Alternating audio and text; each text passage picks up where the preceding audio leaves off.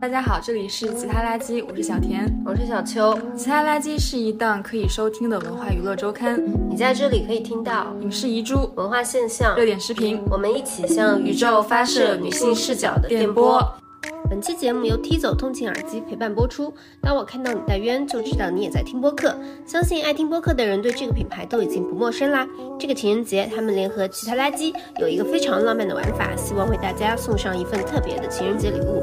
感兴趣的朋友可以直接在 Show Notes 里查看相关信息。广告结束，接下来就是我们本期的正式节目。我们的上一期节目呢，跟大家聊一聊女明星离婚这件事。当时聊上一期节目的时候，我们就在想，跟离婚对应的明明是结婚。与此同时，我们也发现，我们身边的很多就是在我们这种普通人的婚姻里面，大家一是越来越不乐意结婚了，年轻一代；另外一个，大家也发，我也发现啊，就是我身边的朋友，他们结了婚的，差不多过个这个眼帘，也离的差不多了，不知怎么的他就离了。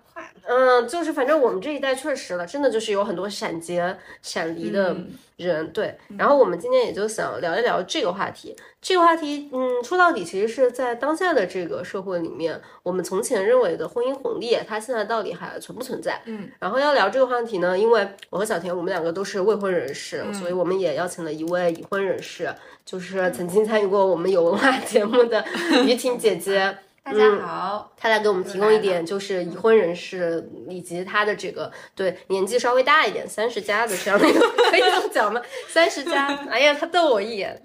那个没有，就是三十加，没有年纪大一点，删掉。对，三十加的这个层级的一个青春女性的，对对对对，这个青春青春女性的这个层级的一个观点的观察。然后我们两个提供一些这个二十加这个这个结婚没多久的这些人对这些人的一些观察，好吧？嗯嗯，OK，我们没结婚啊。嗯，我们俩没结婚。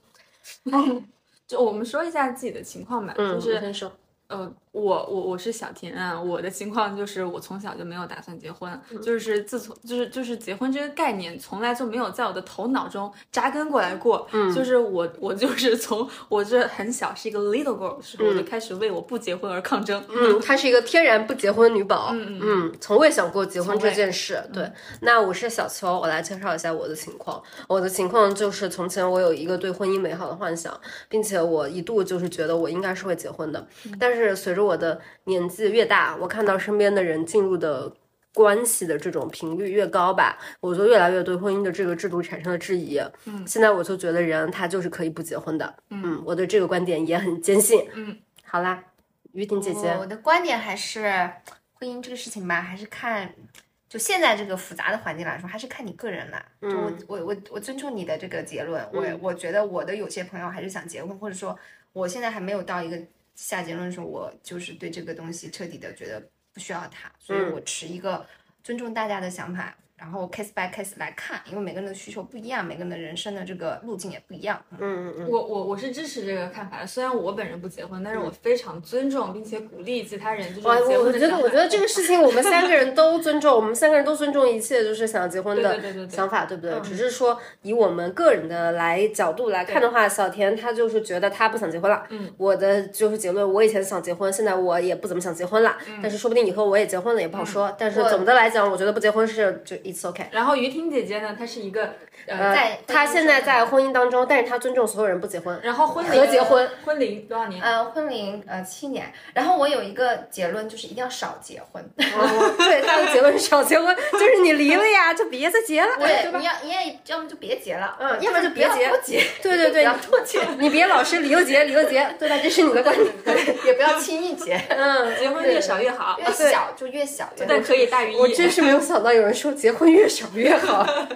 OK fine，好啦，这就是我们今天来参加节目的三个人。对，然后我们其实想要先聊第一个问题，就是有没有发现自己身边的人对结婚的这个看法有变化？除了我们自己个人的变化以外，嗯，呃，那那我先说，嗯，因为我觉得。因为我我比较早的就是呃已经看到了大家对于这个结婚或者不结婚的想法，因为就是就像我前面说的，我就是从小就开始挑战呃人要结婚的这个观念，所以我就是你为什么会就是小时候有这种？我真的就是从我开始就知道人以后要结婚这件事情以后，从我开始可以表达自己的观点以后，我就是非常明确的跟我身边每个人说，说我以后不结婚，叛逆，不结婚就有人不结婚，就是从从初中开始说到高中，高中说到大学到研究生到结婚，到现在我已经不说了，因为我觉得这一切已经无所谓了，什么他妈结婚不结婚，就是活着就好。但是我关于不结婚的概念，就是这个里面的这个。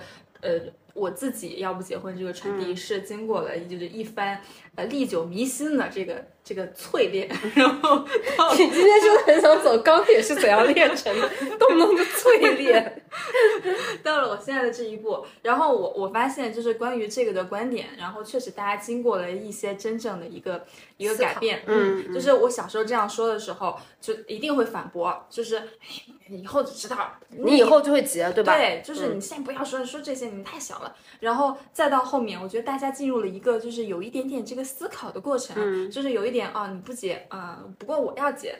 然后到现在，就是我如果说我不结婚，我已经不想说了，因为我知道我一说，大家说我也不结，就是 一定会进入那种我懂，我已经不特别了，对，不结那种状态。然后我觉得这整个过程就是经过了一个就是所谓的。质疑韩女、理解韩女和成为韩女的过程。嗯，对，最后大家都成了四部青年，就是不结婚、不生孩子，嗯，就是就走到这一步了。嗯嗯嗯。嗯，我觉得我的观察是从我的朋友离婚开始的。对，就是我之前，我我觉得我就是想说什么我要结婚这个事儿，它其实也不存在什么要不要，我觉得这是顺理成章的。嗯，因为在我的生活里面，大家的观念都比较传统，大家会认为，呃，我我不管说结不结婚这个事儿，我觉得至少大家都认为要有一个非常非常稳定的家庭关系，对你的一切都有好处。然后我觉得这个事它也没有错。它确实是一个真理吧？你有个稳定的环境，对一切都 maybe 有一些好处。这个稳定的环境，在当时的情况看来，只有结婚是一个很好的答案。因为你结婚就意味着你们要一起买房，一起生孩子，那就意味着你们要有一个稳定的关系，是这样。而且结婚在我们那边的话，也是双方财产的一种大融合。我经我的朋友经常跟我说，你要结婚，不说别的，你就为了结婚可以拿到钱，就是结婚是你最好的挣钱的时间，你会拿到大笔的现金，这是一个很重要的一点。然后我就是意识到说，大家开始越来越对结婚这个事产生质疑，也是因为，首先我看到了我的那些跟我说会拿到一大笔钱的朋友，他们一两年就离了，然后他们就会说，不，离婚是你损失一大笔钱，你前两年拿到一大笔现金，过两年又出去了，你懂吧？他就跟我说没这个没这个必要，就是为了挣钱，你肯定是 没这个必要。大家我们那人比较实惠啊，就是主要还想钱的这个事儿。然后我就看到这个一点，这是第一点嘛，就财产上面，我突然意识到一个非常确切的东西，它没那么好的保障吧。然后第二个点，我也确实觉得，由于独生子女的这个东西，以前大家总觉得要先结婚才能够逼对方父母把这个钱给奉献给你们，那现在它也不存在了。因为这个钱，他就是它就是你这个你家一家只有一个孩子，就早晚都是都是你的，就是这么说，连父母都这么讲。然后第三个就是我以前老觉得我还是对结婚有些浪漫爱的想象，曾经我觉得你两个人到最后你能够进入婚姻，至少他他一是承诺，二是限制。嗯，就是我觉得人是需要限制的。如果你两个人 非常非常。人是需要限制的，这句话。对，就是我觉得你两个人，如果你都真的就是非常自由，永远都想要追求自己自由的人生的话，比分手更难的。对对对，那你就是确实，你确实吧，你就是你两个人都自由自在去了，那那就很难。而且我我也确实就觉得，如果你人完全的依照自己的主观能动性去进入一个就是爱情就是自由，在我心里，那你就是结婚，它就是对爱情的一个限制。然后我觉得人有点这个限制也没什么不好吧。嗯然后，当然，我后来也就是这个东西也破灭了，就是我确实也发现，这个如果你要说人最后他就终终究要出轨的话，婚姻拦不住，婚姻这个婚姻这个事，只是让你出轨之后想要做分开这个事，它更难了。哎，我我能插一句吗？嗯，我觉得我我我之所以就从小就很坚定不结婚这个想法。就是因因为我我觉得我不知道为什么我总觉得这是一件大人之间做的恶心事儿，就不是说 那种恶心事儿，就是那种就就两个人就是非要结合到一起才能过一种大人的生活的恶心事儿。我我小时候可能是这么想的。然后我我觉得还有一个原因就是我我之所以就是很害怕婚姻这件事情，我觉得跟我我也很害怕长期关系这件事情是非常相关的。就我我如果我已经很害怕长期关系了，然后你又要给这个长期关系加一个限制，我觉得他妈的这也太可怕了。嗯嗯嗯，对，这个确实我们后面慢慢聊细一点吧。我后来才会有你的这个想法耶。嗯嗯，让我说你的，那你说嘛？那你说嘛？我是一个结了婚的人，到你了，到你了，到你了！我不说了，我不说了，你说。我们闭嘴。没有没有，我作为三十加女性，我身边的就是都结婚五年了想结的，嗯，要么就结不成，想就是我们这代人想结结不成。我们这代人吧，就是我说八五到九零吧，嗯嗯，肯定比你们这代人要更有意愿要结婚的，嗯。以就更更像是倾向于说，当然也很多人是没有思考嘛，嗯。就是觉得这是一个好像就是很自然的事情，嗯。反婚反反婚的人是比较少的，然后就两种情况，一种就那就刚好恋爱恋爱着就结了嘛，嗯，就没有思考说哎婚姻就怎么样顺顺理成章。顺理成章，然后现在大概五年左右，然后就开始离的，嗯挺多的，离离离完了的也挺多的，正在进行的也挺多的。还有一种就是在一直在想找一个这样的人，但是就是没办法找不到，想找一个人结婚。，对，但找不到，就是你的亲密关系、长期关系本身就很难，就是你谈三年就很难了。嗯，那。你怎么去结婚呢？就没有办法找到那个人，到他不是说像你们俩这么就自己主观意愿一开始就把这个选项给删掉了。嗯就我身边大部分是这两类，少数是就是一开始就比较想自己过的，嗯然后然后离婚的呢，基本上情况好像大家都不太一样吧。嗯，但是好像基本上，我觉得有一个很很共同的原因，是因为发现，哎，就是走着走着 人就就不爱这个人了啊，就是就是亲密关系的破裂。嗯啊，就我是比较少，是因为什么就是财产啊什么的，就是都普通人嘛，嗯然后突然就亲密关系破裂了，就我没办法再跟这个人再做长期关系的这个伴侣了，就就就生活在一起觉得难受。就不能做情，不能做伴侣了。嗯那这背后有很多原因，我们可以后面说。嗯，反正基本上，这个这个就是我身边出现这么高频率的吧，也会让我开始想，包括我自己的经历，也会让我开始想，是不是呃要离婚，或者离了婚以后就别再结婚了。对，嗯。那我们刚刚讲完这个之后，我们其实也就进入下一个问题，就是你们从你们自己身边的朋友观察，自己的想法也好，会觉得为什么大家现在对婚姻这个事，他至少不说别的吧，至少持有持有了一种犹豫的态度。那那我先说，你很积极啊，你今天。我觉得这种这种这种这个嗯呃那个顺序比较好，就是不结婚，曾经想过结婚和就是已经哦结婚的人，你知道观点的一个就是渐变。对递进。非常 激进的，你先开始，你先开始。嗯，我我说一个就是普普比较普遍的观察，嗯可能是相对来说解释力比较好的一个观察，因为我我觉得确实是最近几年我会比较明显的感觉到，就是连朋友圈里面那种就是电子的请柬都变少了。嗯我我是十分记得我之前就是每一天就每个月里面好几天就是总会刷到一些电子请柬，甚至就一天好几个。嗯然后最近我发现没了没了，也也也可能是因为我年纪大了。嗯然后，然后我我也确实发现，就是在互联网上，就是对于这个结婚啊、离婚这种语态已经变了，就转了一个大弯儿。就之前大家都说结婚了最幸福的一天，恭喜你；现在离婚了，恭喜你脱离苦海，嗯都完全变了。而且现在有人结婚了，恭喜离婚，现在。对，现在结婚了，大家对这个人的感觉就会变得怪怪的，没有那种觉得是对对对幸福的，事情。是的，是的，是的，就是我觉得就是整体有一个很大的这个对于结婚或者离婚这个观念的转折转折，然后。另外就是，我不说就所谓的现在这种比较原子化的这种交友环境，让这种亲密关系当然就是消弭的比较多。但是除了这个之外，我觉得还有一个比较重要的，就是最近几年这种互联网女权的发展。嗯，但 但确实还有还有就是我我们前面有聊到，就是婚姻法里面关于这个婚前财产啊，然后这个房产改变的这个。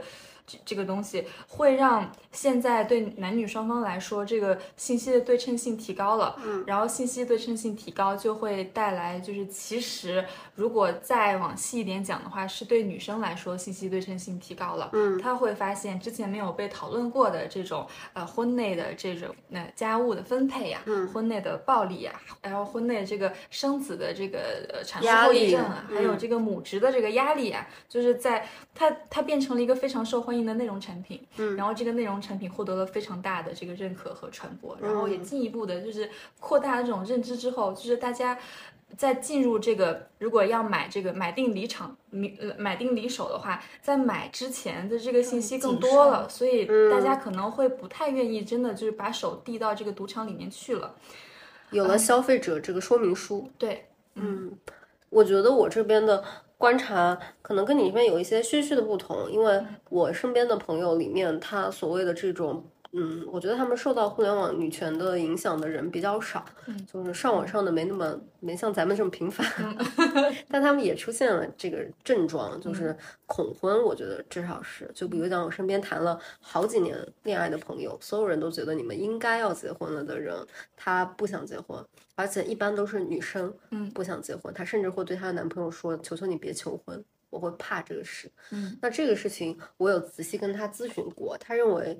或者我的观察，我认为他们觉得这里有一个等式的变化，也就是说，以前我们把结婚的等式认为是你们的爱情长跑来到了一个终点，嗯，或者说来到了一个美好的殿堂，这是这个等式。但现在这个等式逐渐变成了结婚等于我要生孩子，嗯，就结婚成了生育。因为如果你们两个在谈恋爱期间的话，双方的父母是不会说你们要养孩子的。但一当你们要结婚，好像你们一年没有孩子，两年没有孩子，三年没有孩子会被人家说的。嗯，就是一年还可以，那两三年还没有孩子，我们那边传统的家庭他就会觉得要有，所以他们更多的女生她就会把结婚认为是生孩子的一个进入倒计时。嗯，所以她就会很不想结。嗯嗯，我我觉得我身边的女性不知道是不是集中在这种。媒体圈呐、嗯，然后思想比较开放，就是大家的问题好像更多的还是亲密关系本身的问题，嗯，就是就是，嗯，发现成长路径不一样了，或者说突然发现自己，哦，我原来我我进入婚姻之后，我才知道说我需要的长期伴侣不是你这样的，哦、我才知道我是才知道自己想要什么样的人。可是他们之前不会有同居过的经历吗？会，这跟你有没有住在一起没有关系，因为我们这一代人就是发育比较晚，就是哎呀，发现自我比较晚啦。嗯嗯嗯，就是你会可能你到了三十岁，我跟我的朋友聊，就是我们可能到三十岁左右才会去真正的想说，我想要一个什么样的人生。比如说，有的人可能其实原来他以为他在自我实现上也就那样吧，没有那么大的追求，然后后来工作几年，发现哎，这其实挺有。所以说直接一点，就挺有野心的。那这个男的，结果他并不是一个很想上进的人，或者他不是那么入入世吧，可能就想过点小日子。你们俩其实不是一个步骤嘛。但女生她不是说就反正八五后左右的人，她不是说一开始你就知道自己是什么样的人。嗯，所以他在认识自我这个过程中是漫长的，然后可能是进入婚姻之后才开始逐渐自我成长的。然后男的呢？更慢，嗯，所以他就会出现说，哎，原来错位我错位，原来我是这样的人，然后原来你是这样的人，嗯啊，才真正的就是你双方都各自才成型，嗯，那你就发现就不匹配了。那你觉得这个问题啊，要是结婚晚一点可以解决吗？哦，我觉得结婚晚一点，在在你们这一代人身上是可以的，我们都已经这样，因为我们已经提前学习了，你们提前学习，但我嗯。觉得，我觉得就是会有一定的，但是我总总的来说，我觉得婚姻是一件非常难的事情，所以我只能说它可能会提高成功概率，但我也不见得它是一个就一定会成功的事情，就不见得你认识了自己就认识了，因为人就是很复杂，他就是会变的。嗯。啊，你可能四十岁跟你现在就不一样，就是他不见得就你你就定型了。当然，我觉得二十岁跟三十岁真的差别很大，就起码在我们这一代人来说，嗯，就真的有一个突然发现自己原来是一个，嗯，原来我对亲密关系是有这样的需求，因为甚至好有有，我觉得有一部分吧，不少的比例是突然发现自己其实还想要浪漫爱，但是当时可能进入婚姻只是因为这个人。还不错，还不错，比较然后稳定，比较稳定，然后跟你关系还蛮好的，你们俩像朋友一样相处。结果发现你想，你还想要激情，嗯，所以你说的这个事其实是就是两个人过早的锁定了，是不是我我我我想说什么？我觉得 我不知道这样说会不会冒犯到不是一代人，真的有一点我不知道这样说会会不会冒犯到，因为我觉得就是，其实我我我听到这样说，我觉得就是有就是稍稍就是让我有一点 心生怜惜。嗯嗯嗯，就是真的八五后其实是非常乖长大的一群，就是我身边的女孩啊，就是都是九八五啊什么，就是很好的大学，从小就考试考试考试，嗯就是自我上进。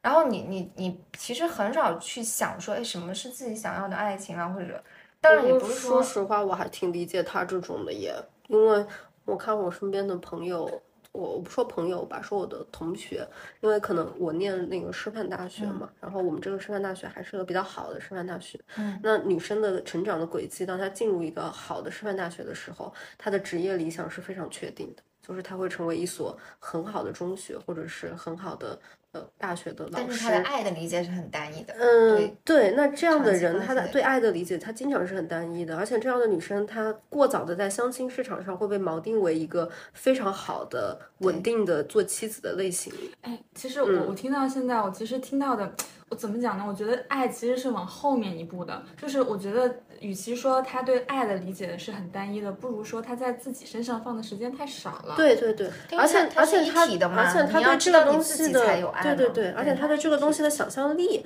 他也是很少的。很窄，很窄，嗯很窄。我我我觉得我之所以就是很小会有这种想法，然后以及我觉得就是激情爱，在我就是在我所有的这个价值排序里面排到最前面嗯的一个比较重要的原因，就是我常常就是先思考我自己，就是我从来都是把我自己的利益你放这样的是在最前面。少的，对你这样的人很少啊，而且我也确实觉得，像我的话，我也很明显的是这种转变。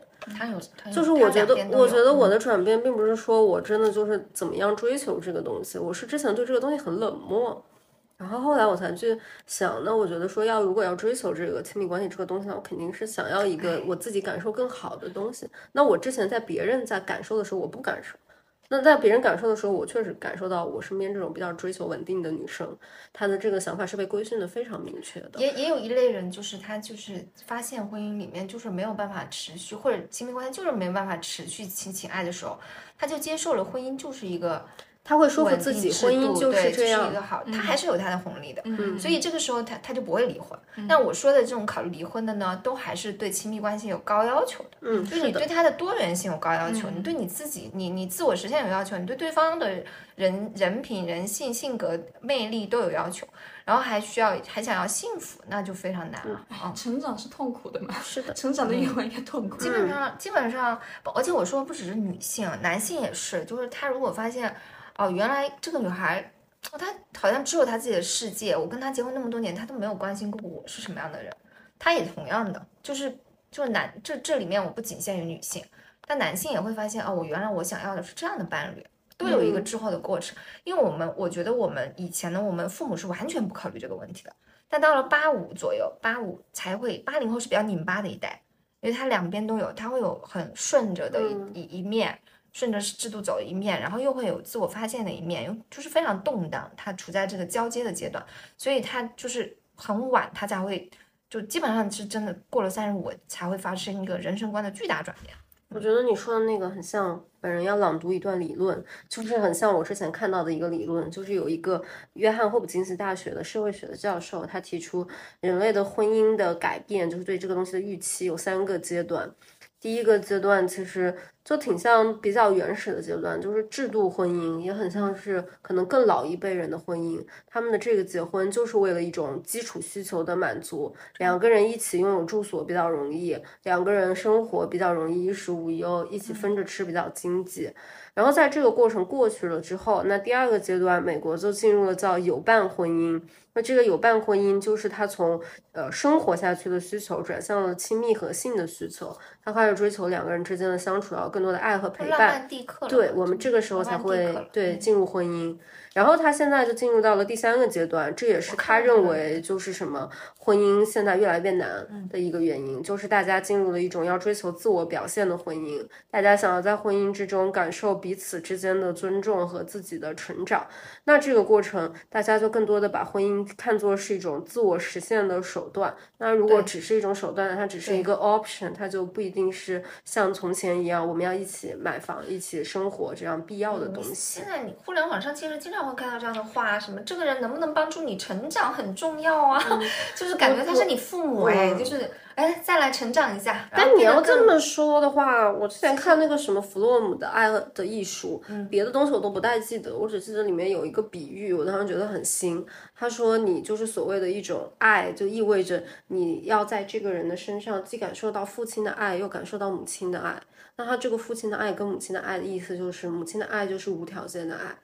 不管你做什么，母亲都会爱你、接纳你。父亲的爱就是你在达成某一个目的之后，嗯父亲会给你一个奖赏一样的爱。那他就认为说你在一个所谓的爱情，甚至领先你的，对对就是对给你一个指引，对甚至是你在某方面是崇拜他的。嗯，所以他这个嗯东西说白了就是说，你追求一个什么样的爱情叫完整的爱情，就是你在这个人身上又有他对你无限制的包容，他又在你有这种阶段性的成长的奖赏，那你可能说在这个互动之中，你感受到了一种完满的爱，那当然这个是一种非常呃就完完美的情况我觉。得基本上从，我觉得这个是未来，我就现在开始有苗头，以及未来我们非常难的一点。就我觉得我也很喜欢爱的艺术，但我觉得它是非常理想化的。嗯，对它就是是你说它就是所谓说的一个最终的终点谁会。这样你刚刚？刚对刚刚这一段，我我真的有一种感觉，我觉得谁配得上这种爱啊？没有，我没遇过。他就是说终点还。有还有就是你在配得上这种爱的同时，你能不能提供这种爱很难。就是如果你想要这种爱，那那你肯定就是你需要被这个爱带领，你就很难就是给出这种带领爱的能力。嗯，对，但但是我我其实有时候觉得这种算是一种有点强者理论，他这个强不是那种成功学的强，它是有种智慧的强，就是你这个人要非常的。我觉得是一种完美吧，他就是说到最后把这个我觉得我知道这个爱谁能给了，耶稣。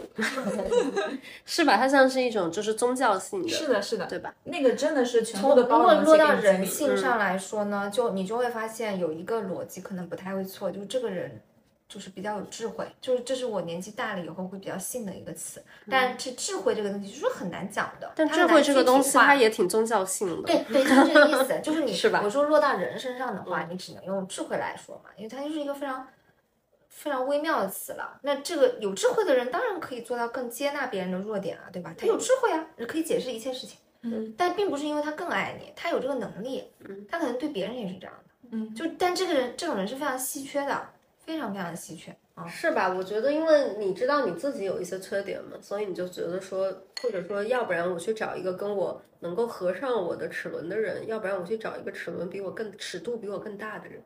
那一个尺度比我更大的人，他就可以包容掉我的这些问题。好了我们不讲这个，我们再讲讲这个。我们讲那么多不结婚嘛，就是说白了，其实大家现在心里都有一些不结婚的隐隐的想法。我们还是来讲讲，从这个非常传统的这个也不叫传统，从原初的角度上来讲，结婚这么多人，结婚还是绝大多数人的选择。那结婚的红利就是有什么？嗯，你你你还是你先讲。还还是我啊，我我配吗？你你不是，我觉得这个问题应该到我来讲，先从就是 OK，你先从先从结过婚的人讲。我的观察观察，我的身边观察，我结婚的人肯定比朋友我们们对。多嘛。然后呢，我我我我是八七的嘛，然后我的一些朋友可能大部分是八，嗯嗯，都是比我小的，八七到九零左右吧。然后他们有一个明显的红利吧，我觉得，就如果是五年前左右结婚的话，基本上还是就是趁着房价上涨这一代，嗯，这一这一波还是从这个合作，对吧？就是你父母出一部分钱，我父母出一部分钱，双方投资，比如说在北京、上海买一套房，那你增长的那部分起码是你获益的吧？嗯你如果没有结婚，你是很难拿出那个首付的，嗯啊，你不可能跟你的朋友去凑。然后基本上，你从就算他们现在离婚，那他们身上的财产也是多于单身女性的，嗯啊，这个是很明显的。那我也有认识一些单身女性，她可能曾经想买房，但她一个人买不起的，她明显就会觉得，那结婚的人才有这个红利，嗯啊，但这个红利现在已经比较可很可能就没有了，因为房价不再那样上涨了。嗯嗯，对。然后呢，嗯，我们也研究了一下婚姻法嘛，嗯那有可能，比如说其中一方出的比较少的首付，那他仍然可能，如果是比较体面的离婚，他还是可能会拿到一半嘛。嗯基本上你就算离婚，你也不会落到就是经济上非常的就是无助的情况。对，所以这个就算是独生子女也一样，因为，呃，刚刚你说的独生子女，基本上父母那个钱还是你的钱，但如果他拿来北上广投资了，那他是增益的嘛，嗯，那其实还是给整个原生家庭也是带来增益的。就是他更有可能在那个阶段买得起那个房，对其实是这个概念，对不对？对，就是我我身边最务实的，我觉得不会离婚的那一对，其实呃也离结婚很多年，而且是双胎，两边都很有钱。他们两个人就是那种，我就觉得他们就是合非常合法的，就共同投资很多的房产啊，开公司对啊，开公司就是你会觉得他们不停的在各方面都在增长，财产也在增长，孩子也在增长，嗯嗯，然后他们就是一个一个非常好的 partner 啊，嗯啊，然后人家也没有想要，对，人家也没有想要什么激情爱啊，我曾经一个做生意的朋友，他跟我讲，他说他觉得爱情是让婚姻变得肮脏。没有那么纯纯经济了，是吗？去爱留婚，他那个是他跟他跟我讲了一个，当然我当时确实觉得非常新颖的观点啊。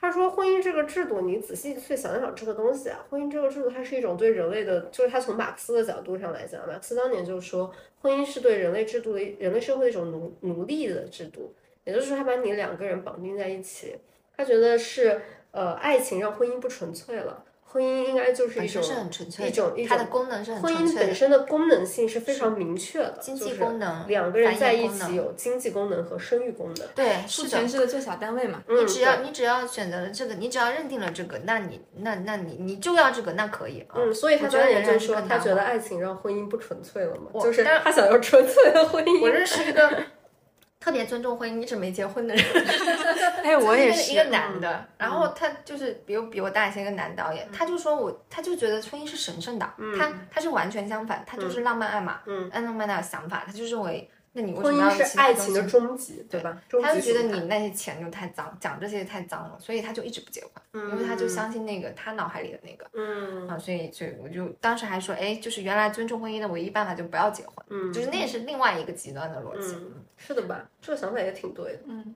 你只要不结婚嘛，这个婚姻它就永远都不会变得不神圣，不可能脏掉。对，然后然后生育嘛是一个也是很明显的，嗯，你现在确实是，现在虽然我觉得网上有很多的讨论说子非婚子，但其实非常难的实现起来。是的，我据我的观察，因为我的我这边的朋友也到到了就是生育阶段了嘛，嗯我自己是没有小孩啦。我觉得我享受的红利就是我，呃，我我没有享受到这块不好的，是因为我的我我的另一半没有催我，他的家庭催他，但是他不催我，嗯所以我其实是呃没有那个压力的，嗯。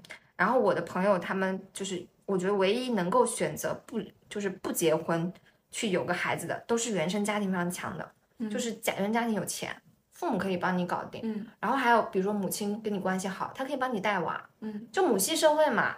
那嗯不是的话，你说这普通的就是怎么去成为未婚未婚生育啊？嗯你你要买金子要钱，然后你生育要钱，然后你还要边工作边一个人做单亲妈妈，这个难度非常大以。及我觉得还有非常多的这种隐性歧视，比如说小孩儿在就读书的时候，呃，就是现在因为很就是很默认家长就是妈妈。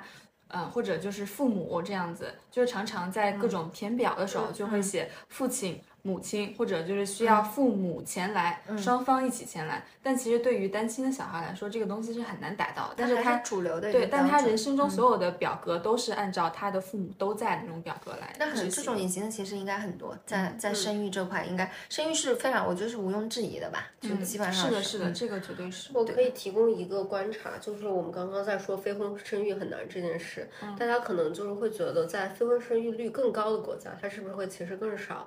因为我的一个观察就是，呃，冰岛是现在世界上非婚生育最高的国家，它的非婚生育率达到了百分之六十四，嗯，非常夸张。然后瑞典也是非常夸张的一个国家，它的非婚生育率达到百分之六十以上。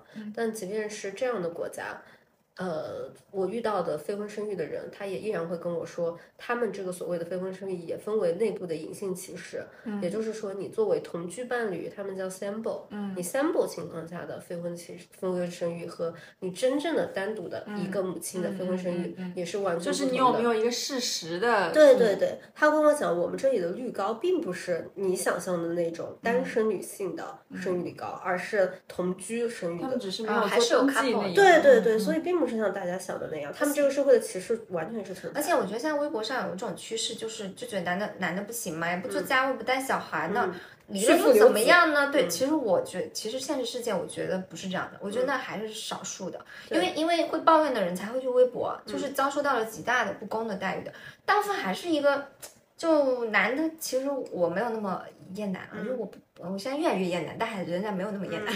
就就是他们大部分人还是会去打个工啊，然后一起的，就是维系一个家庭的样子，不管怎么样，对我觉得这才是大多数。你的意思就是不管怎么样会提供一些经济上对经济支持，然后包括很多制度，你就是有男女的配合嘛，嗯。就这个东西它还是仍然是，就是我觉得最大数的，就就算它是一个空壳，但它是一个有名字的空壳。对啊，然后但我觉得就是相对而言这一点，我也是比较认同的。我倒不是说是男跟女，我确实觉得就是多一个人，嗯，就是带一个孩子是好事。嗯就比如讲，如果你真的是单身女性，你确实得原生的这个嗯爸家里的这个妈妈，家里的这个爸爸他很强大才可以，是这么一个情况。因为他确实是个支持的东西。对啊，那对女性来说，你不能说女性就是因为恐惧，所以她就不能做到，就是我自己一个人带。他有的时候他是有那个依赖的，他会觉得这里这里哦，我觉得就是第三点嘛，就情感的功能。嗯就我们我我们很多人也不会怀疑，就是我们都想要有个人陪伴嘛。嗯这这个有的时候可能确实这个男的很多方面没做好，但是他在就是确实不太一样。大部分人就是，如果我们假设人就是还是偏有责任感一点的、嗯啊，善意一点的，那基本上还是不会在危机时刻撂挑子的。嗯那你你在就是一些，因为人生其实越过越难的，嗯人生不是越过越容易的。那你在危机时刻或者你在人生的一些就是低谷阶段。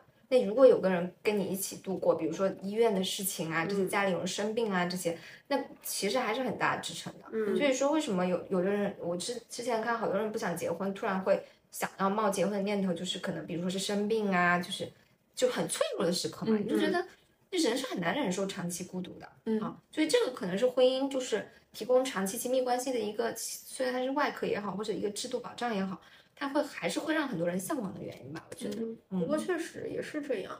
就之前其实我们在呃，我之前看一些心理健康类的东西，他们会强调的一个事情，它就是说，呃，在婚姻的这个情况下，婚姻出现了一种两极化的情况。那这个所谓的两极化，也就是说，一些好的婚姻比过去更好。那么就是它是两个更加的追求婚姻要达到极高质量的人，他凑到一起，而坏的婚姻比往比以往更坏。因为在离婚率的这个概念里面，大家会有一种概念，觉得离婚是开放的想象，可能会认为是中产以上的人他更愿意离。但是在美国的数据和中国的数据做出来都是一样的，越穷的人他越离。嗯，就是他越两个人他之间的这个经济的状况他越不好，他越难以忍受两个人继续在一起。也很有可能一方会拖累另一方啊，嗯，就是他就是对，因为你加重了那个那个那个负担负担，对对对。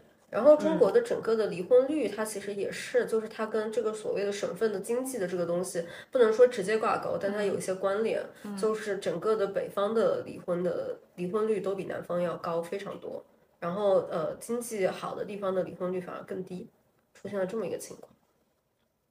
就比如嗯讲，中国离婚率最低的地方是广东，是因为它经济好，也不是的，就是你从整体的，就是你在广东是文化吧，对广东可能是文化，它就有一种我我觉得文化在里面确实有很大的关系，因为呃，小广东崔也给我看那个数据嘛，最高的地方是天津，我觉得它和这个就我们之前看那个性别比，在某种程度上也是重合的，就是如果他是一个独生子女的话，父母这这边会更支持他家庭更离婚，支持。嗯嗯，哎，怎么下去是个很复杂的事。嗯你们会考虑，就是我也好奇说，你们会觉得，结婚好吗？就是我聊到这三点，你们会觉得哪一方面你们是还是有需求的？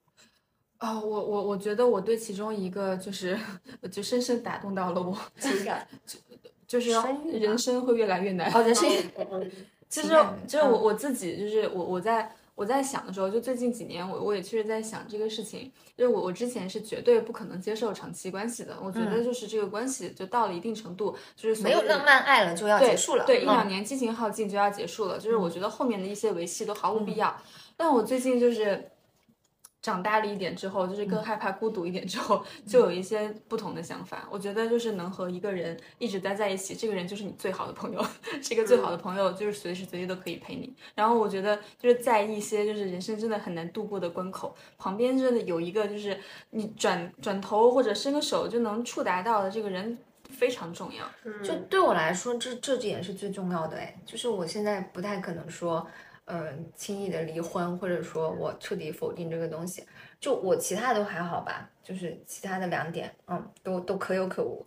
但是请陪伴对我来说是很重要的。我觉得朋友，虽然我们很多时候会说，就是包括同性朋友也可以实现，其实我觉得完全不太一样。嗯就是你，我觉得他是有承诺在里面的，就是你不太会因为一个朋友去另一个城市或者怎么样，你是不太会嗯，让渡出你人生的一部分的。这个东西其实看似是让渡，但是其实某种程度上，如果你们关系成立的话，是互相让渡的。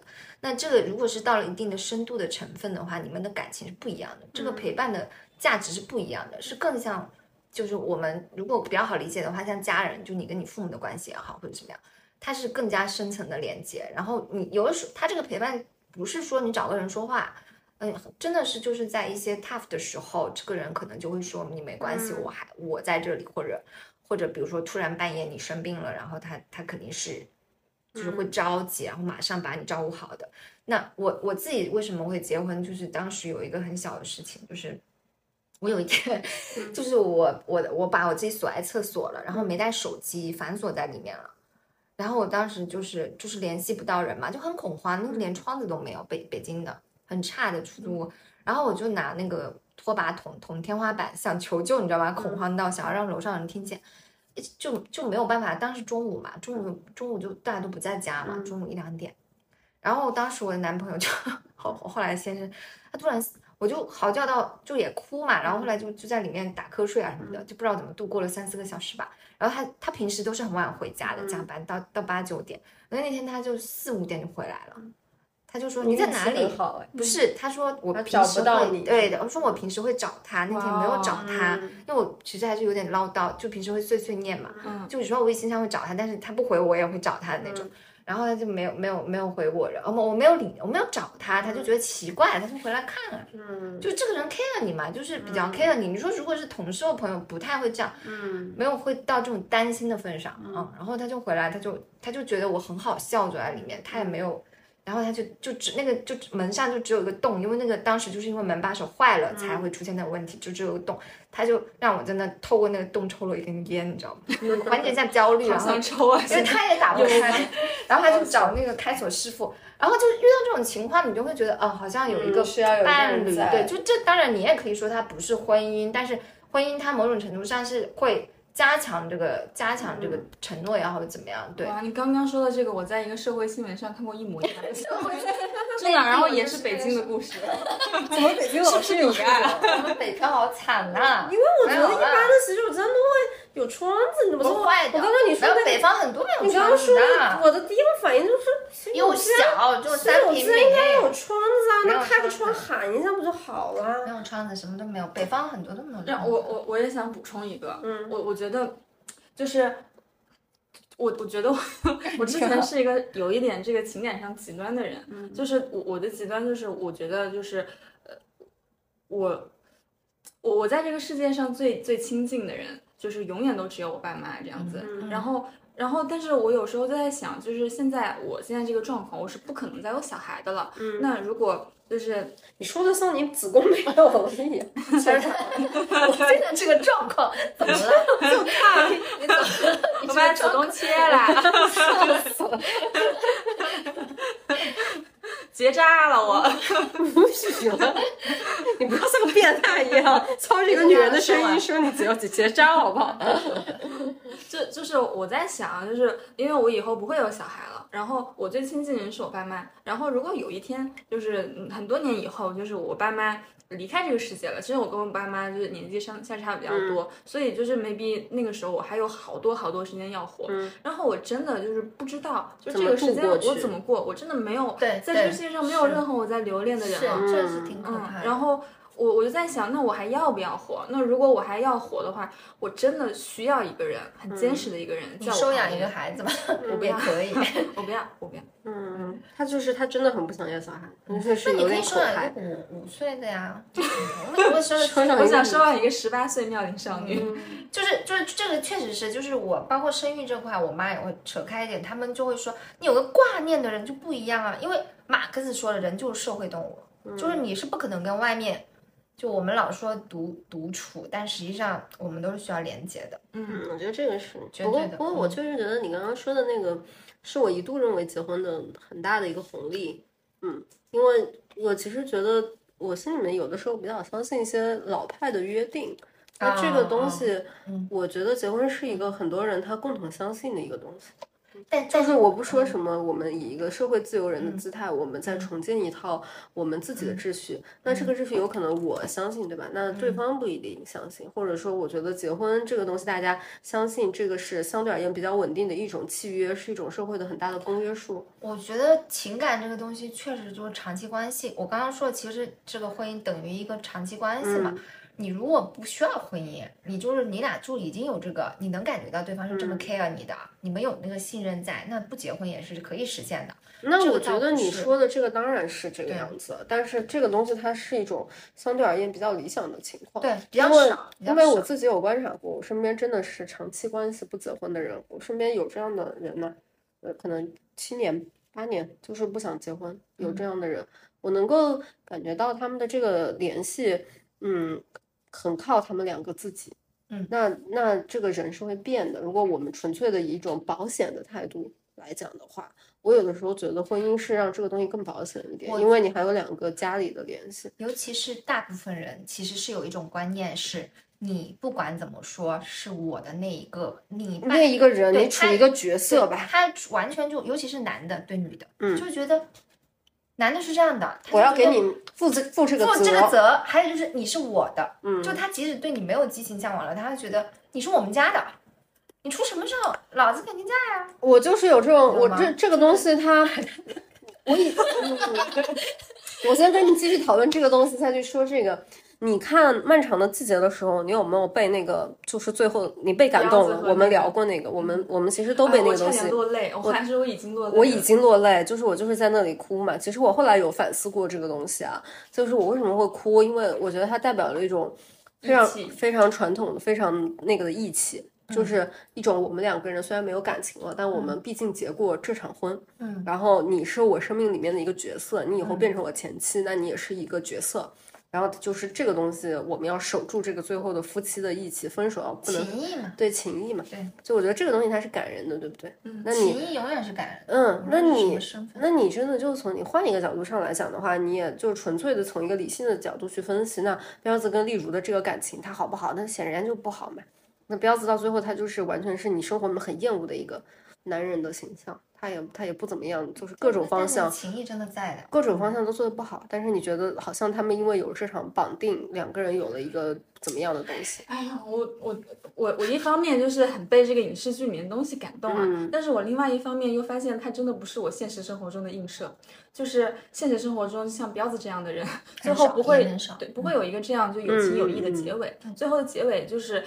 很很 nasty 的那种，对，但所以所以我就是说，这个东西它是我对结婚红利的一种幻想。嗯，我觉得，我觉得这，我觉得这是我对结婚红利仅存的一种幻想。我觉得是，如果你遇到了让你有这种信任度的人，你可以考虑跟他结婚。因为我有时候没有，不是不是，你要知道，就是人在一个关系里面，我觉得双方都会有想放弃的时候的。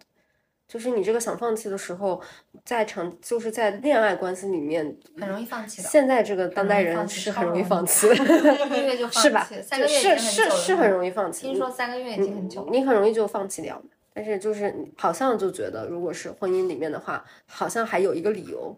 就这个理由就是结离婚有点难，对不对？就是这个理由可以拖一下。我觉得这个确实是，就比如说同性的伴侣，嗯，那同性的话伴侣他都没有就是可以结婚的这一条路可以走。我说国内的啊，而且大家就是会发现，确实他们就是不是很稳定，对不对？是这样的。然后他们也会就是创造一些除了就是结婚证之外的一些牵绊。嗯，首先最低的入门级就是两个人一起养一只猫，然后高一点的入门级就是两个人共同买一个房产，或者去办一个议定监护。嗯嗯。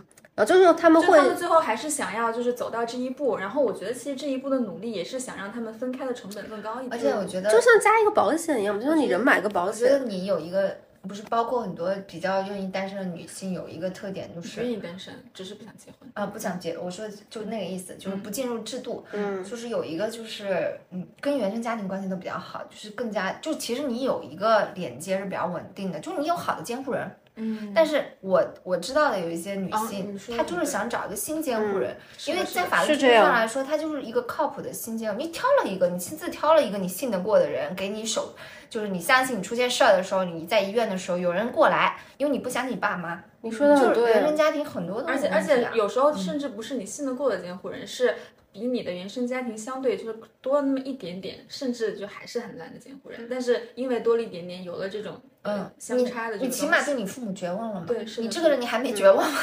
你父母你就觉得不行了嘛？那你这个人你你也不知道他行不行，但是你试一下嘛。他给你创造另外一个可以逃往的一个对啊，就是一个新的家庭空间嘛。他很想要一个小家嘛，至少我的小家可以由我做主，这个事情也是非常关键的，已经是。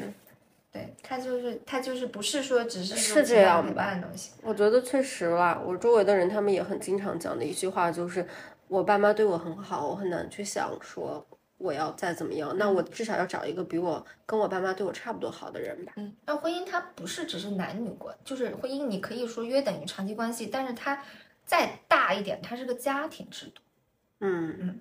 就是你，他是在这个基础上，你成立一个家庭，不管你有没有小孩，嗯，所以他更就是你，你很跟你的原生家庭是很大关系的。就如何看待婚姻和如何自己想怎么样，跟你的原生家庭是有很大关系。嗯，我不知道哎，因为考虑到这个问题，我其实非常难免的去想，嗯，我以前有认识过一个男生，我们两个人就是算是差一点要发展出一些浪漫的关系，但在这个浪漫的关系里面，是第一次有一个男的非常坚定的跟我讲说，他以后不婚不育。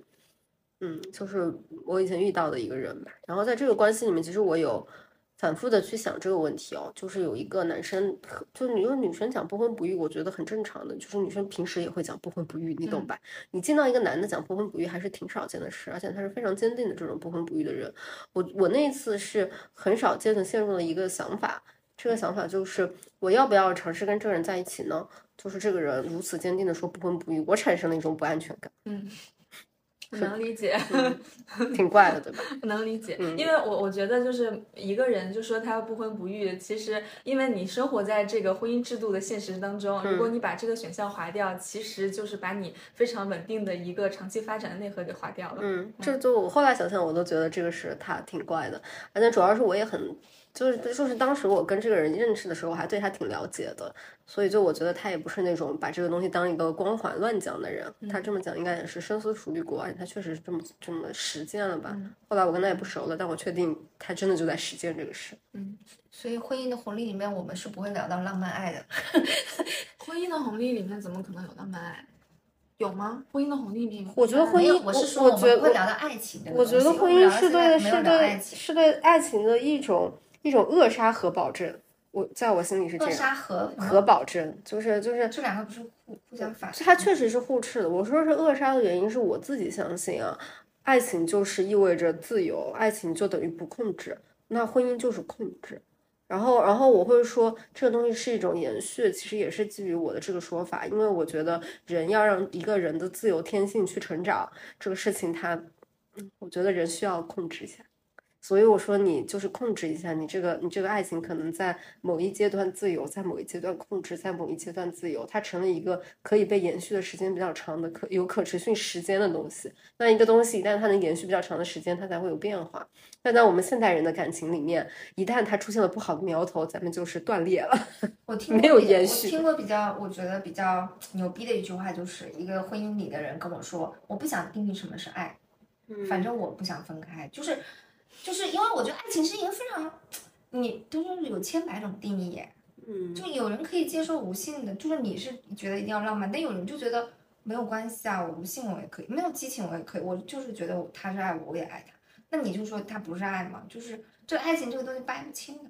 可是如果就在我心里，我对爱情是有很大的定义的，我觉得这个定义就是要充分的尊重，充分的有不限制对方的任何的东西。包括，可是爱情是有排他性的，你不，你没有占有欲嘛？你不限制对方的。我的意思就是不限制对方的发展，就是要有充，就是最最充分的尊重，要到一种就是比较极限的尊重。所以每个人都有自己的看法嘛，关于什么是爱情。对啊，但是我觉得我对尊重，我对尊重的看法就确实是比较极端，不干预。那这个不干预包括你的人生走向，还是说包括你的去包包括？爱情的，我比如讲，比如讲说，如果我们两个遇到了一个要一起进去去哪里的这样的一种行为，那我不干预对方要不要跟我一起去。哦，这种还蛮好实现的。就是我不干预，我不干预，我也不要求。那我也希望对方这个我跟你说，结婚三年以后你就觉得随便。OK，再见。我也想自己待会儿，为了这个超容易，不需要很尊重。我不是说自自己待会儿的，就是我对我对空间的要求很高。那意思就是说，比如说我们真的就是要一起发展去一个什么什么地方，那那我不妥协，我也不要求对方妥协。那对方不想妥协，那就不妥协。但这个是跟长期是很很难的，有时候。嗯嗯，你要完全的，所以就是长期不了了呀。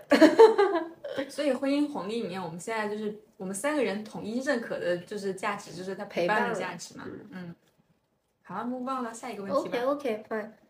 那我们的下一个问题是，呃，那其实就是，哎，我们也讲了这个婚姻红利经历了一个起伏和改变。我觉得可以说一下婚姻的起伏和改变。嗯嗯，红利吗？好像有点难说。嗯嗯嗯，可以说一下。那我们接下来就讲一讲，说现代的这个婚姻的变化有什么，就是起伏和改变。嗯，就为什么红利越来越少了？其实是你先讲咯。中介准备了，中介讲。我也没有。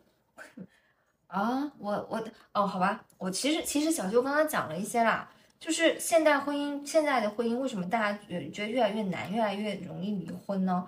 主要是它的就是它的功能就转了转变了嘛。一开始是想要繁衍和生育经济的，其实非常确定的。那现在我们都想要寻求一个好的亲密关系，我觉得这个是很难的。就是这个亲密关系这个东西，它甚至我们想要的东西里面可能是有互相矛盾的部分的。嗯，比如说你想要安全感，你又想要激情。我我看过一本还蛮喜欢的书，叫《亲密陷阱：爱、欲望与平衡艺术》嘛。里面就是讨论，也是讨论离婚啊，然后婚姻的矛盾啊这些的。就美国现在离婚率有百分之五十了吧？就是他他是从心理学的角度来说，就说比如说我们如果想要安全感的话，那我们是需要亲密的嘛？那亲密是无距离的，但是欲望是要有距离的，欲望有它的陷阱，欲望有它的路径。我听你说过这个。就两个人之间，就是你不可能要求你又要说在这个人身边绝对安全，又要求说再要在这个人身边感受到性张力。就是你你说要像父母，对方像父母，你感觉到无条件接纳，就是你很难跟你对吧？是啊，是会吧？我觉得我觉得是这样嘛，就没有办法。嗯，确实这个意思。嗯，就是你会你会把对方当成有时候当成。小孩啊，或者什么，就我们都会觉得很甜嘛，就是哎，好像可以在你面前做小孩。但是如果做久了小孩，你怎么跟他还有那种性张力和那种神秘的东西呢？嗯，就你把自己。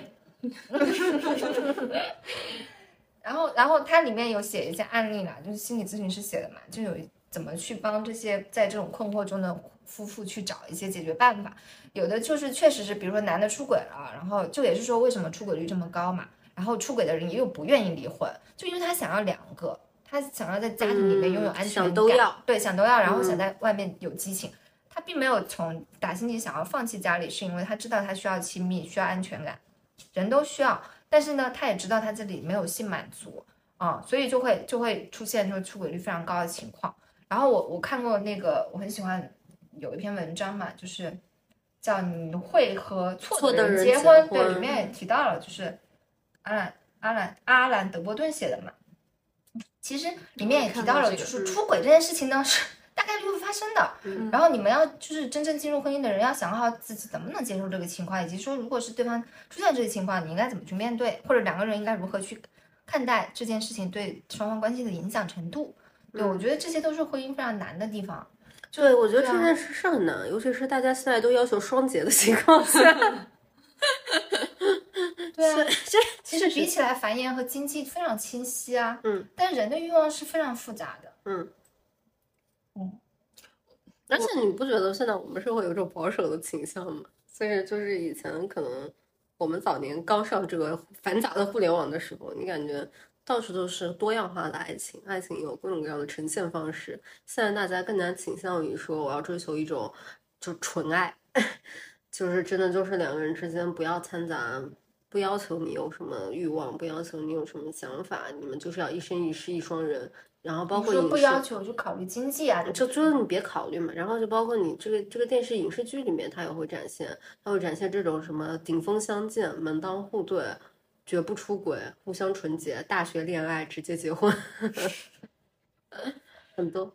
那我觉得是因为太饥渴这个东西了吧？嗯，就是因为觉得得不到吧，就可能。而且因为你越宣传嘛，你你最终你就是非常沉浸在这个爱情里面的人，她确实是女生。破灭的太多了，因为我很爱看网文的。我上大学的时候看的那种网文，跟我现在看的那种网文对爱情的描写完全不一样。哎，你知道我我有一种就是我自己恋爱的一个感受啊，就是就是我我我恋爱的时候，就是常常就是 maybe 前面是有一些你知道激情爱存在的，到后面我的爱就是渐渐就是消失了嘛，然后可能对方的爱还在，然后就是常常会出现一种就是我们要分手，但是对方就是绝对不要分手的一个一个状况。然后我我我其实，在这个时候我也很痛苦。然后我的我我每次在这种时候，我都会在想一件事情，我在想。要是我现在老了就好了，就是没有就没有那么多的想法，我就不不需要。我觉得，就如果我老了的话，我再看这个人，就是跟我现在的眼光绝对完全不一样。我就会看到他身上能够去完成一个就是这种长期的陪伴的这个比较有支持性的、靠谱的关系的这样的人。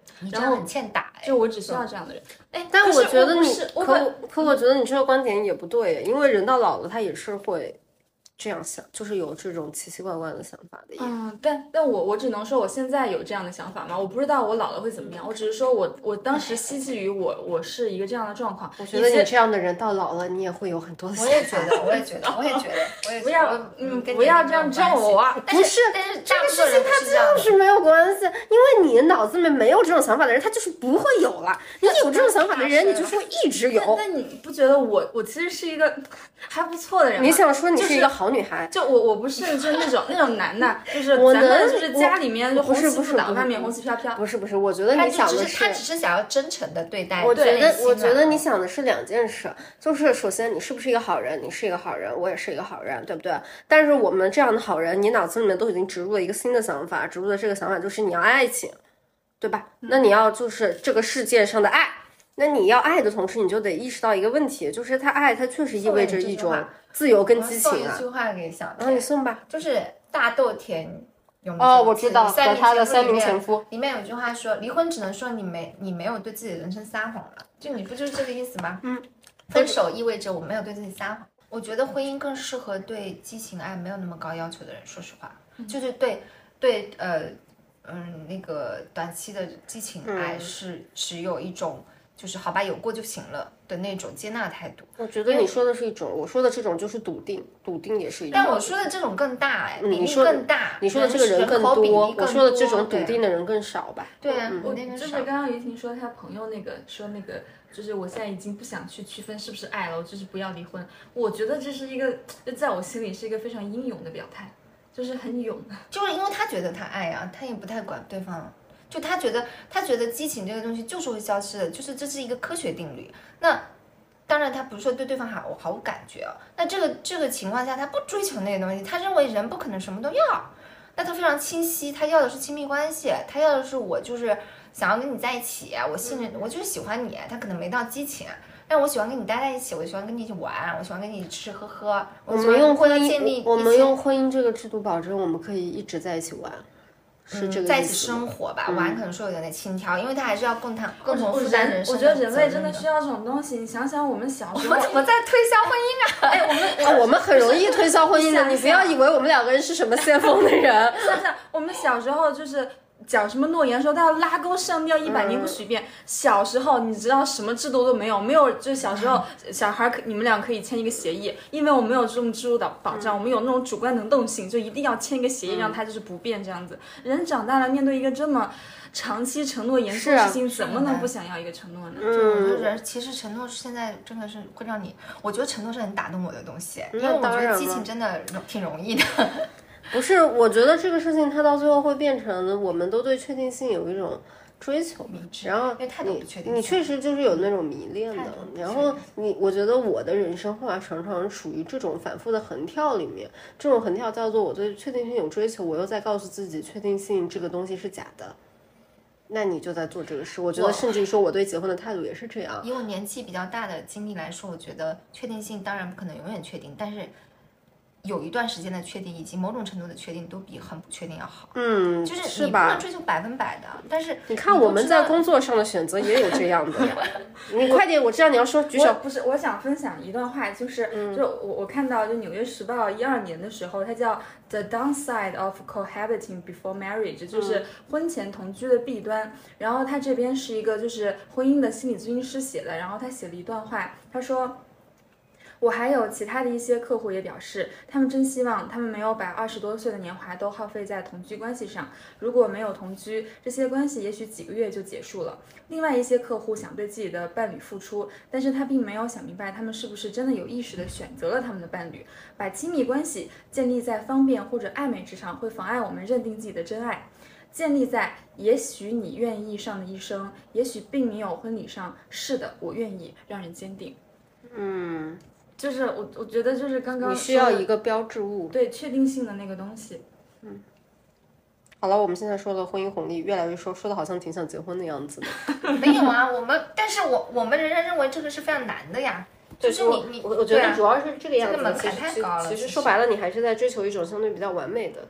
这个这个事情就是一种比较完美的承诺。就当你发现不是的时候，你就会离开婚姻的。我觉得很多人发现，就很少有人说我发现不对了还能忍受的。嗯。但是你到底什么是对的，这个是很漫长的过程。其实我你刚刚说的这个，我想起来，我朋友曾经发给我那个脱口秀大会的时候，杨蒙恩的那个求婚的誓词。嗯。他是觉得很感动，他就是他感动的点，其实就是因为杨蒙恩说了一个类似这个意思的话。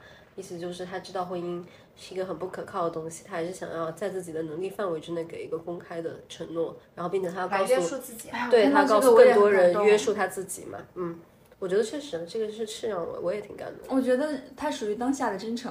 嗯，对，但是他属于在当下他能理解的这个范围里面，他意识到这个东西的缺陷性，但是他还是应对了这种面对这个直面这个缺陷性。但其实这种表态就是他也是一种退缩，就是他的退缩是。表现在就是我知道他以后可能会不好，他先把这个东西放在这儿了，然后说我再给你一个承诺。嗯，是的，但这个退缩他对比的其实是大多数人不想嘛，这就是我先起码他可以面对这个不确定性，嗯，他起码坦诚说，我我我知道这很难呢，然后再说我愿意试一下，这这本身是一件已经很好很好，这确实是一个很好的事情，而且我觉得可能。我不知道，我觉得如果我以后结婚的话，我可能也是持这个态度再去结婚。我觉得，我觉得我也是。如果我能做出承诺的话，肯定是这种。我觉得结婚的态度一定是说，你你要知道他有可能会失败，但是你我愿意试一试，我觉得是这样的。嗯，就是肯定不会把它当成就是对啊，就但凡了解人性，就知道说它不一定是一个百分之百的事情。嗯，而且我常常觉得我们生活里很多选择现在都变成了这样的一种选择，就是你知道这个东西它有一定的缺陷性，但是你也得试一下。嗯。OK，我们聊完这个结婚红利的话题了，好了，也没有想要结婚的意思，只是浅浅的聊一下这个比较好的情况。那我们其实也聊了一些你意识到原来可以不结婚的时刻。嗯，你想再聊聊这个吗？他不是从小，他从小就不想，没有什么可聊的。我们聊一个对比的话题吧，就是大家你们会觉得男性眼里的婚姻红利和女性眼里的婚姻红利有什么不一样？我先说好了。我觉得最大的不一样就是女性眼里的婚姻红利是一种对爱的保证，男性眼里的婚姻红利很多时候是一种生育的前提。嗯嗯，我会这么觉得。我我我，因为我觉得很多男的他就是把结婚看作终点，女的其实是把结婚看作开始。我觉得女的是想要好的亲密关系，但女的也有很多是想生育的，呃，但是她不见得是完成社会责任，就是女的还是会。起码在早早，我觉得好像不知道是我的观察还是什么，就是女的，她会想当妈妈的人还是挺多的啊。然后呢，那基本上还是会想找一个男的嘛，就不然你怎么生还是很大的困难的，就大概率来说。然后但是男的的生育责任更多的是社会性的，嗯，要完成嘛，对，还是像要完成一个一个 check box。婚姻对他们来说是像你找到一份工作了啊，你有老婆了一样的事情，是的，就这里面打勾了，然后它里面涵涵盖的。很多，你可以生小孩了，然后你对你父母就是完成责任了，传宗接代了，然后你的你的你是有一个稳固的后方的，你可以去搞你的事业了。嗯，它是人生的重要一环。它是一打包的一个一个重要一环，但女的可能就是，哦，女的还是通往亲密关系的，因为她想要生小孩也是想要有个亲密关系。嗯，啊，她是通往爱的嘛。那你不要笑嘛。没有，我们这个不是这样的。没有要笑，没有要笑，我很尊很尊重，我都快跪下了，尊重祝福。还有男的，其实嗯，一个男的不娶老婆，娶不到老婆就是社会 loser 啊，娶不到本事啊，对，娶不到老婆就是一个彻底的失败。对，但女的嘛，就是也会说你是个剩女啊什么的，但是好像并不会拿成功不成功这个东西来论。就我觉我觉得女的大家会觉得可怜，可怜吧？就男的就是哎呀，就是看不上。就你这个男的谁看得上啊？你这这这样子你怎么娶得到老婆啊？就从小到大就。不过我觉得我这一点好像还是稍微认同你一点，我觉得。嗯，比起一个就是一辈子打光棍的男的和一个一辈子就是不结婚的女的，在我的社会价值排序里面，我一定会觉得这个女的她不一定有什么问题，这个男的他一定有大问题。嗯，是的，你也会这么想吧？当然会这么想。为什么？我我我觉得我我觉得啊，比较比较重要的原因就是他是不是一个个人选择的结果，很大可能这个女生是个人选择的结果，这个男生不是。嗯，我会觉得这个男生他像是被社会遗弃掉的。嗯，我有我会有这种感觉。然后我觉得这个女的很大的原因，很大可能不是，很大可能是做了太多的抗争，很大可能是他选的，他太不糊弄自己导致的结果。嗯嗯。婚姻红利对男性来说还有一个很重要的地方就是性，那他们可以获得这种，呃，长久的、稳定的、频率相对稳定的、合法的、免费的性。就是因为我也听说过那种婚姻，可能两个人一旦产生矛盾，只要这个男的提出性需求，女的答应了，那他们的矛盾就解决了。嗯嗯。但是我对女的来说，并不是说女的不需要性需求，但女的，我我自己的观察是，女的对性的需求要求其实更高。嗯。就她需要我是喜欢你这个人的，我需要跟你是有好的沟通状态，我们白天是好的，我们是有一段好的亲密关系，我才有一个好的性的这个状态。但男的他很多时候就是生理生理驱动。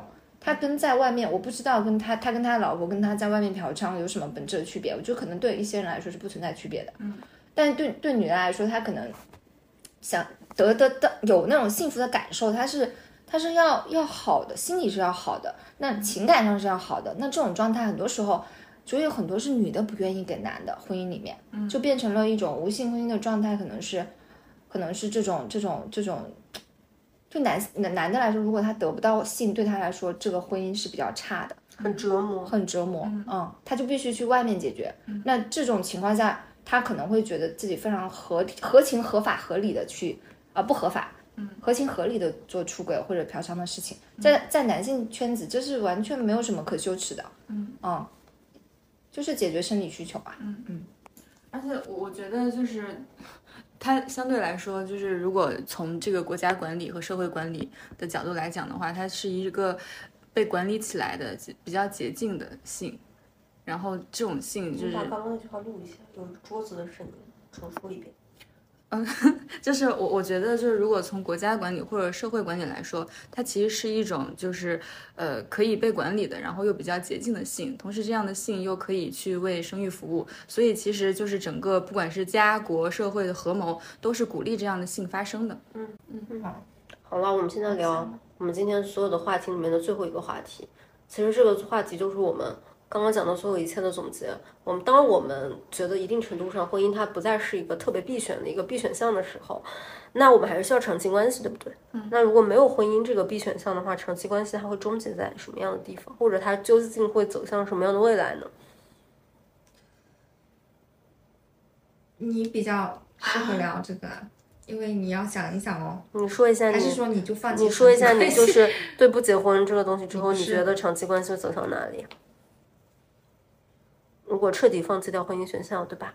嗯，你有想过这个事儿？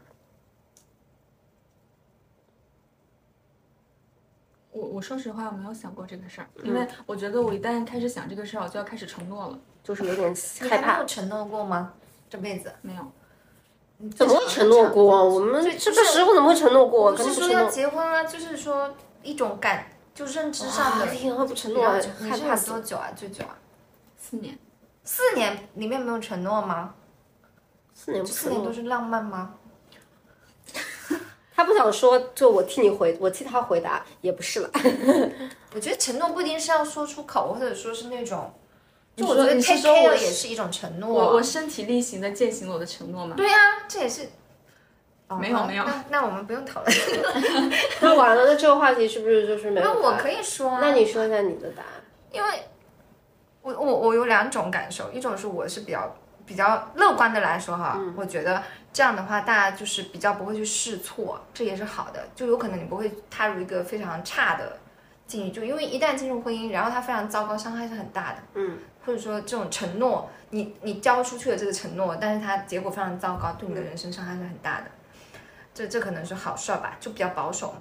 但如果坏事儿的话，我自己是觉得承诺对长期来关系来说是很重要的部分。就为什么情感变得很碎裂？现在就动不动三个月就结束，然后就是各种的暧昧啊，或者就是不知道上头下头来的很快。对，我不太，其实我个人的价值观不太喜欢这样的世界。嗯，我可能倾，我可能是倾向于有一些。就是跟比如说我们聊到那种人的情谊啊，就是那种古老的东西，就是往前往前三十年的东西。然后就是像那个像那个那个那个叶倩文那个歌手唱的那种什么珍重啊，我就喜欢那种歌。就我觉得如果是这样，就没有承诺的世界有什么珍重啊？就是就是变得很轻飘飘，然后就不太喜欢了。我个人就这是我比较悲观的一面，就是。我觉得对大家来说，可能也会错失掉一些东西，所以有的时候有一些勇，所谓的英勇也好，或者所谓的更加的严肃去思考一些东西，往前看的东西，往长远看的东西，我觉得未尝不是一件坏事儿。嗯，我对这个事情有这个比较理性的思考啊，我的这个比较理性的思考来源于我对外国社会的观察，因为我确实觉得我们刚刚说的所有的情况，不想说大家不结婚，结婚率很那个，然后单身率很高，这个情况在国外已经就是这样的啦。对吧？中国社会是在逐渐的进入这个，那他们在做一个什么样的改变？那就以我对这个北欧社会的观察来言的话，我觉得他们就是提供了替代选项，同居吗？呃，有法律有法律保障的同居，就是在各种意义上，就是比如讲说，在北欧跟德国，他们都有这样，在除了结婚以外，他们有各种意义的同居。比如讲说，我们作为法律意义上签订的同居，你获得某种意义上的保证，然后或者是你作为法律意义上的说伴侣，就是它有不同的意义，它给你提供了一些降维的选项，包括还有家庭制度，对对，就我们俩不是夫妻，但我们但我们成立一个家庭，对，就它提供了这样的，其实也算是一种，其实我认为这个东西所谓就是一种多样性的保证，对，那这个多样性的保证，它给你提供。叫某种意义上容易一点的承诺，我也觉得，就是它容 易没有那么可怕。就他他他他就是一个，我觉得灰色地带提供，不要把自己也骗了。我觉得他这种承诺，就像是我我现在承诺的是 A，然后我现在就只不过就变成承诺是一个小 A，但这个承诺并没有变，反正还是承诺一样的东西。我觉得是有变的，就比如讲说像 sample 跟结婚。这个东西在瑞典，很多人会选 sample，但他不选结婚。这东西你可以说他是骗自己，对吧？就是他骗自己说我没有进入这个婚姻，我还维持在这个同居关系。但是他从非常实质的意义上面，它有一些好处啊。这个实质意义上的好处就是，比如讲说你们两个人是 sample 关系的话，你们就可以享受一些婚姻制度的红利。比如讲说我们一起买房，或者说在法律有保障，或者说我们的孩子可以以这个东西就是就是有一个彼此之间的就是名分嘛，社会关系的登记还是好的。对对对，那你享受一些好处嘛？因为因为我从，然后他也他也没有那种就是什么离婚会很难要分财产的这种东西。对，一个是执行上来说，他会更给你减少压力。第二个是我觉得从认知上来说，人会轻松很多。哎，嗯，就是现以我这种婚姻内的人士来说，或者我跟我的伴侣还是经常会说。我想到还要再跟你在一起十年二十年，好可怕。嗯，而且他会有一种真的会有一点恐惧，对那个，就是那个承诺太久了啦。对对对，然后那个 sample 这个东西 太重。当你就是这个社会上很多人都在 sample 的时候，它也有一个好处，就是我跟你解除了这种 sample 之后，我还可以再跟别人继续 sample。但是你跟别人说我们是解除了 sample 再继续 sample，跟你我结婚了再离婚，他这个给人的这种心理上的感受，好像就是有一些不一样。感觉就是国家层面就是出力去把这个承诺分。升级了，嗯，我觉得可以的。而且而且，它到最后从制度上来讲，它有一个制度上的好处，就是 制度它对人的，它对生育率不会降低。那我我我觉得有一个啊，就是不管说就是从国家层面把这个承诺的这个严重程度，不管是升级了还是降级了，但它其实从本质上，这个两个人不管是这个所谓的 similar 关系，还是说它是一个婚姻的关系，它还是一个就是国家认可的人际关系。然后这个 他突然掏出一个给大家就是描述一下刚刚的那个场景。小田说完了这一系列铺垫，他其实只是为了念他一句话，他像拿出手枪一样掏出了他的这个手机。我跟你说说，你看你有什么了不起的话要说？这个这个也是就是剑桥大学的一个呃高讲师，他叫 Claire Chambers，他在呃一一本书叫做《反对婚姻：从平等主义角度出发，为废除婚姻国家辩护》。然后他在里面就是在聊一件事情，就是就是婚姻这件事情到底跟其他关系有什么不同？嗯，到底有什么不同？然后他说，呃，他归结到那一点不同，就是他说婚姻是一种经由国家认可和管理的人际关系。国家对婚姻关系的认可体现在三个方面：定义婚姻、认可婚姻、管理婚姻。所以，所以就是最后的这种不同的解法，它只是就是不同的承诺的层级和管理的层级和认可的层级。它从根本上来说，它还是一种婚姻制度。嗯，我能理解你这个，但是我觉得就是大家对这种婚姻制度的保障，其实它本质上是要保障一种你存在这个社会上存在一种稳定的养育关系。嗯，就我确实觉得对一个国家而言，结婚率和生育率哪个重要？那肯定是生育率重要。那那个结婚制度改不改变，怎么变，怎么弄？那最后是为了辅助这个生育率的最终结果的达成嘛？我我作为已婚人士，我非常喜欢这样，因为因为制度，就因为我在制度里嘛，我就知道制度对人的认知和感知是非常影响的。嗯，它不是一个条，只是条文的东西。就你在一个制度里面的时候，你对对方的认知和对你自己的人生认知都是不一样的。嗯，反正最后我们就聊到一个很宏观的东西，这宏观的东西就是我们求求有一个什么东西把我们调控一下，以便对吧对吧？让这个让我们又想承诺又害怕承诺的人找到一个找到一个就是好像要好一点的东西，是吧？嗯。你还有一个话想念，快点，不是念，因为我刚好准备了一个结语。嗯，好的，他准备了一个结语，下面有，但是不是一个很很严重的结语，就是我我早上在看书的时候，我突然就想到，然后我就稍微打了打字。嗯，我我快点念啦，就是如果婚姻红利，我们就是最后回到婚姻红利这个东西扣题嘛。就是如果婚姻红利它是一个基于计算的结果，那么就可以通过计算被推翻。婚姻的现代化其实经过了一个就是从爱品格，然后从一个比较严格的这种家族、家财产还有阶层的这种匹配，呃，然后到了一个就是美貌啊还有情感都要参与其中的过程。但是其实后面这些。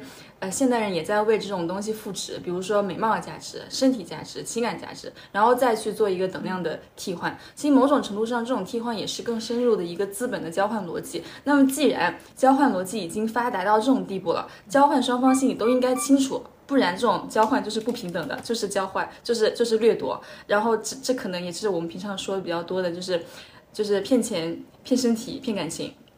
所以我觉得到现在，大家考虑清楚了，其实也是一件好事。虽然不是最好的事情，但是就是人类到现在为止能够给出的最好的解法，就是一个交换和一个契约，双方都基于一个比较全面了解的情况下去做和交换和签下这个契约。那这种情况下，我们就要更允许这个买卖。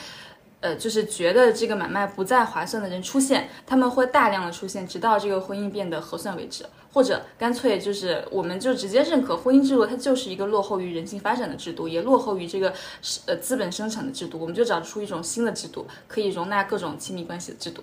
嗯嗯嗯，我就是充分的理解小婷刚刚说的所有的话，最终我就是想给我们的听友朋友一句相对而言比较轻松的话，这个比较轻松的话就是，嗯。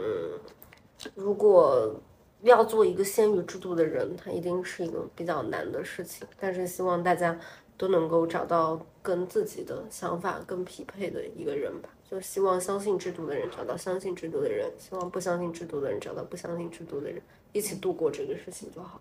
我我其实蛮讨厌现在网络上各种教你怎么去维持亲密关系和什么的。嗯。我觉得到最后，它就是一场运气。你觉得在婚姻这个里面，个人的可操作跟可选择的空间相对是比较小的？我觉得努力是基础，因为你如果想做一个比较好的人，你就是要努力的。嗯，你不能说很任性，或者就是你不顾及别人的想法，你有应该该不该沟通的就沟通。但是我觉得运气是最基本的，就因为我觉得婚姻是一件非常难的事情，我觉得很难很难的事情，就跟人生一样，那就是运气。啊，就就没有什么，就是你去学习啊，什么冷暴力沟通、非暴力沟通，然后你就觉得你跟你的伴侣的关系就会变好啊什么的。我觉得很多都是基础项，但不是决定项。嗯，我觉得这个我也认同于婷的想法。我觉得，当我们所有人都会非常愿意讨论择偶这个东西，也就是说，大家总觉得要做出一个优先的选择，把这个选择用更多理性的选择来覆盖掉自己感情的冲动。但我觉得你在择偶过程里面，你唯一能决定的，也就是当时你看这个人的质地。对，嗯，因为大部分的东西后来都会变，确实也会变。对，就就是即使是像我这样的一个就是。对这种长期关系就是非常害怕的人，其实我我最近这几年也在，可是你虽然害怕，但是你很想要长期深入的思考长期关系。我在想，呃，一种可能有没有任何一种可能，就是这个长期关系是可以在我身上实践的。所以我其实也一直在学习，然后也看了很多东西。嗯嗯。那有一个就是我我觉得。就是我做的非常不好的地方，就是我在之前寻找这个答案的时候，都在寻找一种科学的答案。就是我在找论文，我在想，千万不要以这种思维看婚姻。对，我我就在想说，就是首先，如果说你谈恋爱居然是这么谈的，不是不是，我是说我在思考长期关系。我我就在想，就比如说那个 Fisher，他就是定义这个就是长长不过两年嘛。我觉得如果它是一个科学定义的这个激情之爱，是不是可以通过一些科学的方式把它给解决掉？所以我真的就是在。论文中在找寻这种东西，还真的找到了一些，但是它其实就能够解释的空间不是很多。然后我觉得我陷入了一个东西，就是和现代的这种爱情的这种解释陷入的是同一个困境，就是通过就是把爱科学化了，这是一个非常不好的一个情况。我们可以下次聊那个冷亲密，聊一下那个科学化的事情，就是反对。去剖析爱情呢，就是过度的使用化学、生心理学各种科学手段去剖析，然后到最后你就发现，这个是和我们在那个恋爱脑的这一期里面聊。如果大家想听的话，可以留言。对，可以给我们留言，如果你也想听听我们对恋爱脑的看法。好啦，那今天这期节目就到这里啦。如果喜欢其他垃圾的朋友们，记得订阅我们，对，然后给我们点赞、留言、分享给更多的人，对。然后如果想听恋爱脑的话，欢迎给我们留言哦，就是希望有更多的留言。OK，好了，就这样，拜拜。他听完全部传闻，将来若有人跟我争，他答应不会默不作声，他能不能？